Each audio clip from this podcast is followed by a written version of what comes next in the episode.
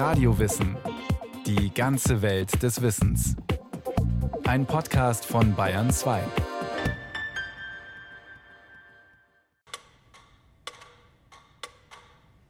Hermann Wilhelm Göring. Bekenne mich im Sinne der Anklage nicht schuldig. Rudolf Hess. Nein. Joachim von Ribbentrop. Bekenne mich im Sinne der Anklage für nicht schuldig. Wilhelm Feitel. Ich bekenne mich nicht schuldig. Göring, Hess, Ribbentrop. 21 Männer waren es insgesamt, die vom 20. November 1945 an vor dem Internationalen Militärgerichtshof in Nürnberg standen. Männer wie der ehemalige Reichsmarschall Hermann Göring, Ex-Außenminister Joachim von Ribbentrop oder Rudolf Hess, Hitlers Stellvertreter. Sie alle antworteten auf die Frage nach den Schuldigen für eines der ungeheuerlichsten Verbrechen in der Geschichte unisono, wir waren es nicht. Ich bekenne mich im Sinne der Anklage als nicht schuldig. Führende Köpfe aus Politik, Militär und Wirtschaft des NS-Staates wollten nach dem Zusammenbruch einer menschenverachtenden Diktatur dasselbe für sich in Anspruch nehmen wie der überwiegende Rest der deutschen Bevölkerung. Nichts gewusst zu haben von Hitlers Welteroberungsplänen und der beispiellosen Grausamkeit, mit der er dabei vorging. Doch die Weltöffentlichkeit, insbesondere die alliierten Siegermächte, wollte den Repräsentanten des NS-Regimes die Selbstdarstellung als mehr oder minder unschuldige Befehlsempfänger nicht erlauben. Schon lange vor Kriegsende hatten die Alliierten die Bestrafung der Verantwortlichen als eines ihrer wichtigsten Kriegsziele definiert. Die Idee wurde ja schon spätestens im Herbst 1943 geboren. Auf der Konferenz in Moskau wurde vereinbart zwischen den drei Alliierten der Sowjetunion, Großbritannien und den Vereinigten Staaten von Amerika, dass man, sobald man den Krieg gewonnen hat, die deutschen Kriegsverbrecher vor Gericht zitiert. Das war damals schon eine einmalige Situation, weil bis zu dem Zeitpunkt wurden Kriege anders beendet. Also da hat man keine Strafverfahren veranstaltet. Völkerrechtsexperte Christoph Safferling. Nach seiner Meinung markiert das Verfahren gegen die deutschen Hauptkriegsverbrecher einen Wendepunkt im Völkerrecht. Weltweit zum ersten Mal gab es einen internationalen Strafprozess. Und erstmals in der Geschichte wurden Einzelpersonen auf völkerrechtlicher Grundlage bestraft. Im Mai 1945, nach der Kapitulation Deutschlands, war allerdings noch offen, ob es zu einem Militärtribunal kommen würde und welche Regeln dort gelten sollten. Die Siegermächte hatten in dieser Frage deutlich unterschiedliche Vorstellungen. Es war durchaus auch so, dass beispielsweise Churchill zunächst einmal eine summarische Exekution der deutschen Kriegsverbrecher befürwortet hat. Natürlich war Stalin auch nicht interessiert an einem rechtsstaatlichen Verfahren, wie es dann letztlich auch nach amerikanischem Vorbild erfolgte. Er war noch eher geneigt, vielleicht einen Showprozess zu veranstalten, also schon noch etwas, was als Prozess aussieht, auch wenn aber klar ist, wie das Ergebnis dann sein wird.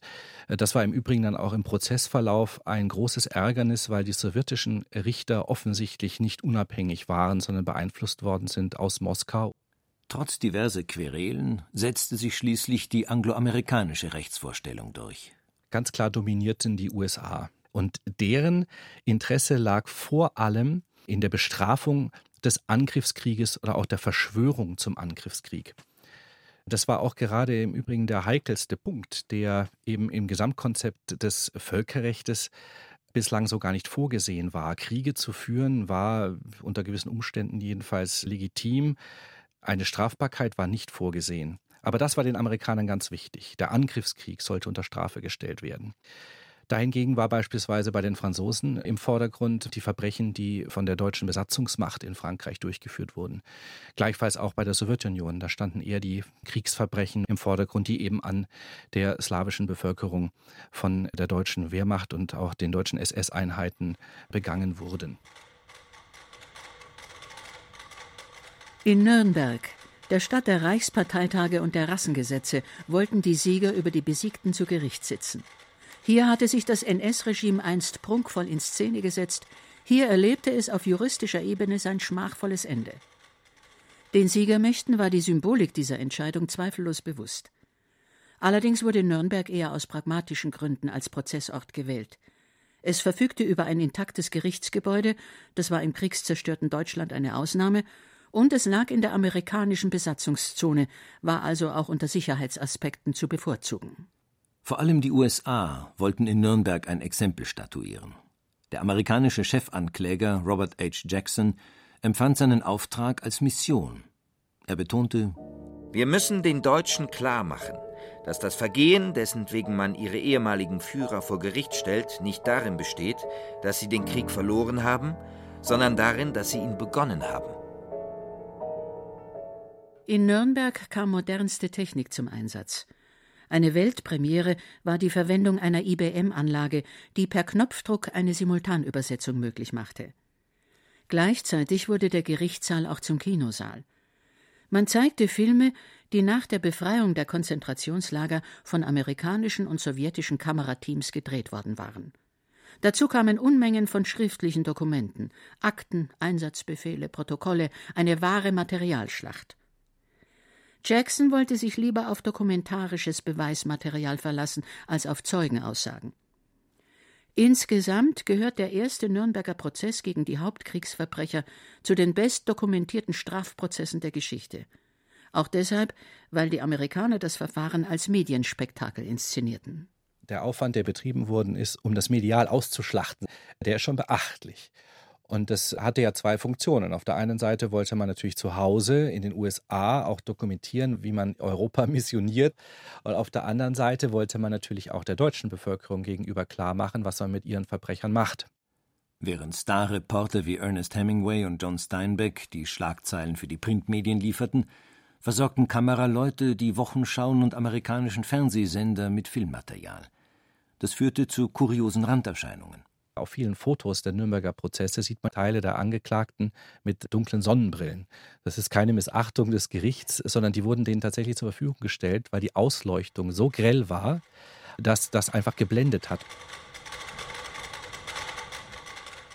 Wer waren die Männer, denen in Nürnberg der Prozess gemacht werden sollte? Die Hauptverantwortlichen Hitler, Goebbels, Himmler waren tot, Sie hatten sich angesichts der bevorstehenden Kapitulation Deutschlands in den Selbstmord geflüchtet. Nach einigem Hin und Her einigten sich die Alliierten auf eine gemeinsame Liste. Vor dem Tribunal sollten sich Personen aus jeder Besatzungszone verantworten müssen. Zudem wurde versucht, einen gesellschaftlichen Querschnitt zu erfassen. Ob SS-Obergruppenführer Kaltenbrunner, Reichsbankpräsident Schacht oder Großadmiral Dönitz, Sie alle beriefen sich in den folgenden Monaten darauf, zum einen nur das Beste für Deutschland gewollt und zum anderen nur Befehle befolgt zu haben. Die alliierten Ankläger hatten in das Statut des Militärtribunals vier Straftatbestände aufgenommen. Das war das Verbrechen des Angriffskrieges, also Crimes Against Peace, wie es hieß. Zweitens die Kriegsverbrechen. Drittens die Verbrechen gegen die Menschlichkeit. Und viertens die Verschwörung zum Angriffskrieg. Die Alliierten arbeiteten mit einem Statut, das sie selbst geschaffen hatten. Verbrechen gegen den Frieden sowie Verbrechen gegen die Menschlichkeit waren vor Nürnberg kein internationaler Straftatbestand. US-Chefankläger Jackson wollte einen juristischen Präzedenzfall schaffen, der auch als Zukunftsmodell dienen sollte. Was dagegen überraschenderweise nicht zu den Hauptanklagepunkten zählte, war der Holocaust an den europäischen Juden. Von der rechtsgeschichtlichen Entwicklung her ist es so, dass der Tatbestand des Völkermordes 1945 noch nicht existierte. Der Völkermord wurde sozusagen als Reaktion auf den Holocaust 1948 erst von den Vereinten Nationen in einer großen Konvention verabschiedet. Es ist allerdings sicherlich auch ein Problem, des Nürnberger Verfahrens, dass die Verbrechen, die an den Juden begangen worden sind, wirklich nur eine untergeordnete Rolle gespielt haben. Zunächst einmal äh, zeigt sich das daran, dass es letztlich immer nur um Verbrechen ging, die nach 1939 im Kontext mit dem Krieg begangen worden sind. Das heißt beispielsweise, die Reichspogromnacht von 1938 konnte nicht Gegenstand des Verfahrens in Nürnberg werden. Ausgerechnet das zentrale Verbrechen der Nazis, der Holocaust, sollte nicht auf die Anklagebank.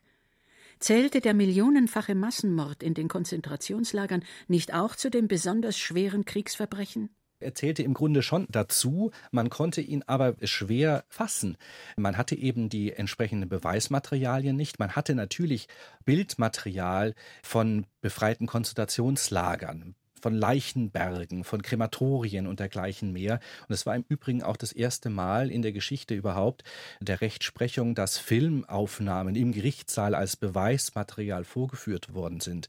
Und es gab auch eine Zeugeneinvernahme eines ehemaligen KZ-Kommandanten von Auschwitz, dem Rudolf Höss, der in seinem Technokratendeutsch zugegeben hat, mindestens zwei Millionen Juden vergast zu haben. Das wurde auch im Gerichtssaal spürbar. Aber wen von den Anwesenden konnten sie jetzt konkret dafür verantwortlich machen? Das war schwierig. Ein Grund dafür das Wannsee-Protokoll, das die sogenannte Endlösung der jüdischen Frage zum Inhalt hatte, wurde erst 1948 im Archiv des Auswärtigen Amtes gefunden. Doch auch im Herbst 1945 gab es bereits Menschen, die sich vehement dafür einsetzten, vor dem Militärtribunal auch den Holocaust zu thematisieren. Es gab eine prominente Figur, das war Raphael Lemkin, auf dessen Initiative letztlich auch diese Antivölkermordskonvention 1948 von den Vereinten Nationen verabschiedet wurde. Und dieser Raphael Lemkin war ein polnischer Jude, Jurist. Er war auch teilweise mit in der amerikanischen Delegation zur Vorbereitung des Nürnberger Prozesses. Und er hat immer wieder darauf hingewiesen, dass es doch hier dieses Sonderverbrechen sei. Das sei jetzt hier der Versuch einer Ausrottung einer gesamten Ethnie, einer gesamten Religion. Und das sei etwas Besonderes, das müsste man besonders herausstellen. Genozid, diesen Begriff hat er geprägt. Er ist in Nürnberg nicht so auf offene Ohren gestoßen. Berichte belegen, dass Raphael Lemkin von dem Urteil, das in Nürnberg gefallen ist, so enttäuscht war und so entrüstet war, dass er alles dran gesetzt hat, dass dieser Tatbestand Anerkennung findet auf internationaler Ebene. Ignoriert wurde in Nürnberg auch der rechtsstaatliche Grundsatz, dass eine Tat nur dann verfolgt werden darf, wenn sie bereits unter Strafe stand, als sie begangen wurde. Derartige juristische Schwachpunkte lieferten jenen Kritikern Munition, die das böse Wort von der Siegerjustiz gebrauchten. Während des über neunmonatigen Verfahrens führten ein Psychiater und ein Psychologe ausführliche Gespräche mit den Angeklagten. Unter anderem wurde ihr Intelligenzquotient ermittelt. Jedem Gefangenen stand ein Verteidiger zur Seite, ausschließlich deutsche Anwälte, von denen mancher sein Mandat als patriotische Verpflichtung ansah. Der dominierende Angeklagte war ganz zweifellos Hermann Göring. Der ehemalige Luftwaffenchef versuchte, seine Mitgefangenen zu beeinflussen und wurde deshalb bei den Mahlzeiten von den übrigen Angeklagten getrennt. Im Prozess bekannte sich Göring zu seiner Unterstützung für das NS-Regime. Ich habe alles getan, die nationalsozialistische Bewegung zu stärken, zu vergrößern und unablässig daran gearbeitet, sie unter allen Umständen in die Macht, und zwar die alleinige Macht zu bringen. Als Schuldeingeständnis wollte er dies aber nicht verstanden wissen. Göring, der in der Haft eine Morphium-Entziehungskur machte, sah sich als Ehrenmann, dem man nach seiner Ansicht lediglich vorwerfen konnte, den Krieg verloren zu haben. Seine Versuche, den Prozess als Bühne für große Selbstdarstellungsauftritte zu nutzen, wurden rasch unterbunden. Albert Speer, Rüstungsminister und Hitlers Lieblingsarchitekt, zeigte sich vor Gericht reuig und kooperationsbereit. Auch er versuchte, seine Rolle herunterzuspielen. Ich persönlich habe mich ja dadurch, dass ich Minister wurde, im Februar 1942 diesem Führerprinzip zur Verfügung gestellt. Ich habe allerdings in meiner Organisation dann erkannt, dass dieses Führerprinzip ungeheure Fehler hat und habe versucht, es abzuschwächen. Speer hatte es dem geschickten Taktieren seines Anwalts zu verdanken, dass er am Ende nur zu 20 Jahren Haft verurteilt wurde. Ihm gelang es, das Tribunal über seine tatsächliche Stellung im NS-System zu täuschen. Auch im Fall der angeklagten Militärs zeigte es sich, dass die Wahl des Verteidigers eine Entscheidung über Leben und Tod sein konnte. Auf der einen Seite die Marine, mit Räder und Dönitz sehr prominent vertreten. Auf der anderen Seite die Wehrmacht, also das Heer, vertreten mit Keitel und Jodl als die entsprechenden führenden Generäle. Hier gab es beispielsweise sehr große Unterschiede in der Verteidigungsstrategie. Denn die Seekriegsführung ist einfach eine andere als die Landkriegsführung. Und man konnte in Nürnberg sehr geschickt nachweisen, dass die Seekriegsführung seitens der deutschen Marine sich nicht so sehr unterschied von den Taktiken der Alliierten, also der Amerikaner und der Engländer, sodass auch die beiden angeklagten Marineadmiräle beide nicht zum Tode verurteilt worden sind, obwohl sie natürlich auch an sehr prominenter Stelle diesen Krieg geführt haben. Die beiden Vertreter des Heeres, Keitel und Jodl, erhielten dagegen die Todesstrafe. Aber es gab auch Freisprüche, insgesamt drei. Dazu gehörte Reichsbankpräsident Jalmar Schacht. Er saß stellvertretend für die Finanziers des Hitlerregimes auf der Anklagebank. Schacht fühlte sich unschuldig. Nein, das ist nicht richtig, was Sie da sagen, Mr. Justice. Ich habe im Jahre 37 nicht alles getan, um zu rüsten, sondern ich habe von Herbst 35 an alles getan, um die Rüstung zu bremsen. Und auch der Rundfunkjournalist Hans Fritsche, der im Reichsministerium für Volksaufklärung und Propaganda wichtige Ämter bekleidet hatte, wehrte sich erfolgreich. Die Anklage sagte, selbst der Angeklagte Streicher, der Hauptjudenhetzer aller Zeiten, hätte kaum Fritsche übertreffen können in Bezug auf Verleumdungen gegen die Juden. Hiergegen protestiere ich, das glaube ich nicht verdient zu haben. Lange berieten die insgesamt acht Richter am Ende über das jeweilige Strafmaß. Es ist auffällig, dass von den 21 letztlich in Nürnberg anwesenden Angeklagten nur zwei ausschließlich wegen Verbrechen gegen die Menschlichkeit verurteilt worden sind. Diese zwei waren Baldur von Schirach und Julius Streicher. Der letzte ist insbesondere interessant, denn er war sicherlich von all den Angeklagten die am wenigsten prominente Figur. Es ist ohne Zweifel, dass er scheußliche Sachen veröffentlicht hat. Seine Kampfschrift Der Stürmer, wo er unsägliche antisemitische Hetze betrieben hat. Gleichwohl, wenn Sie Hermann Göring daneben stellen, dann war Julius Streicher eine politische Null. Das Urteil wurde am 1. Oktober 1946 verkündet. Neben drei Freisprüchen gegen den Widerstand der Sowjets gab es viermal Freiheitsstrafen zwischen 10 und 20 Jahren.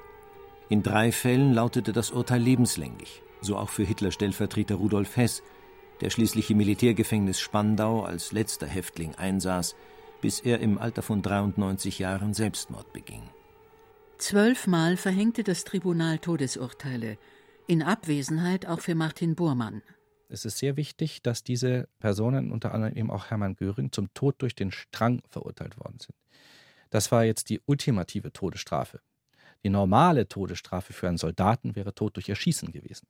Und es spricht einiges dafür, dass Göring es akzeptiert hätte, erschossen zu werden. Aber was er nicht akzeptieren konnte, war gehängt zu werden. Gehängt wurden zum damaligen Zeitpunkt nur gewöhnliche Verbrecher.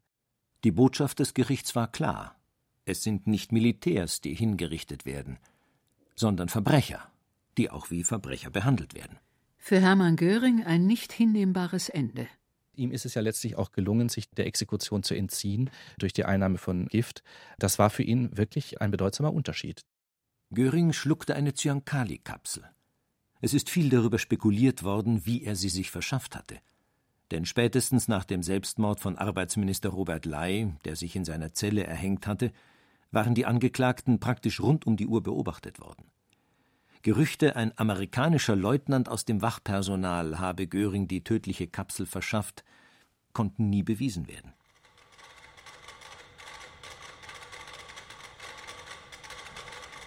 Dem Prozess gegen die Hauptkriegsverbrecher folgten zwölf Nachfolgeprozesse gegen Juristen, Mediziner, Industrielle. Die Verfahren waren zweifellos ein materieller und personeller Kraftakt. Und das Ergebnis? Wurde nur Recht gesprochen oder auch Gerechtigkeit geübt? Die Frage nach der Siegerjustiz in Nürnberg ist natürlich wirklich eine heikle. Da wäre auch nochmal zu untersuchen, was man eigentlich mit diesem Begriff genau meint. Wenn man einfach nur meint, dass Sieger über Besiegte richten, dann war das so. Wenn man aber damit meint, es sei hier auch zu Unrecht verurteilt worden, dann sage ich klar nein. Die Wahrheit liegt natürlich dann irgendwo dazwischen. Also es war ein Stück Siegerjustiz, aber es war trotzdem ein gerechtes Resultat. Doch schon bald änderte sich die politische Großwetterlage.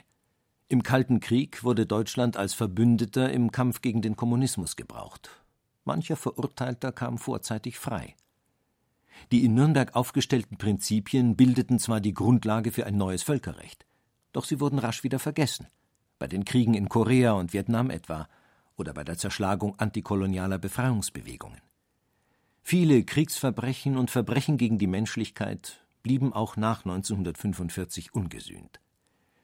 Erst der Völkermord auf dem Balkan brachte die internationale Staatengemeinschaft dazu, sich wieder an die Lehren von Nürnberg zu erinnern. 1993 entstand ein internationales Straftribunal für das ehemalige Jugoslawien, ein Jahr später ein weiteres, um den Völkermord in Ruanda zu ahnden. Man hat sich auch an die guten Erfahrungen, die man mit Nürnberg gemacht hat, erinnert und hat Strafrecht wieder eingesetzt als Versuch, die Welt ein Stück sicherer zu machen und Konflikte solide aufzuarbeiten, nachhaltig aufzuarbeiten.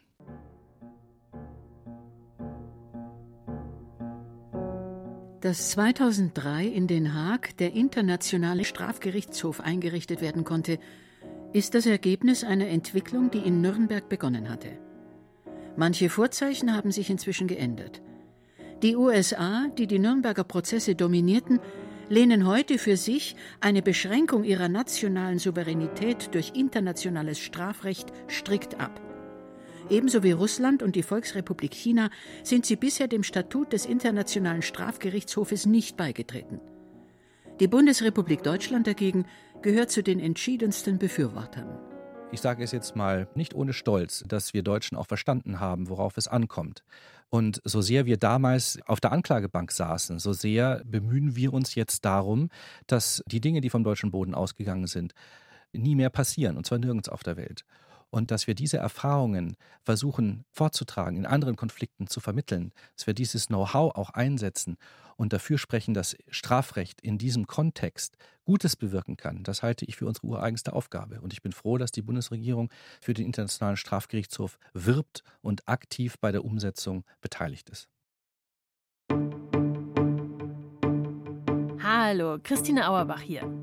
Wenn Ihnen dieser Podcast gefallen hat, dann gefällt Ihnen vielleicht auch mein Podcast, der Kanzlercast. The proof of the pudding is the eating. Zum Schluss werden uns die Menschen fragen, geht es Deutschland in einigen Jahren besser als heute? Darin erzählen wir die Geschichten aller Kanzler der Bundesrepublik Deutschland und warum sie bis heute wichtig sind. Wie kam es zu dieser Entwicklung? Von Adenauer bis Merkel.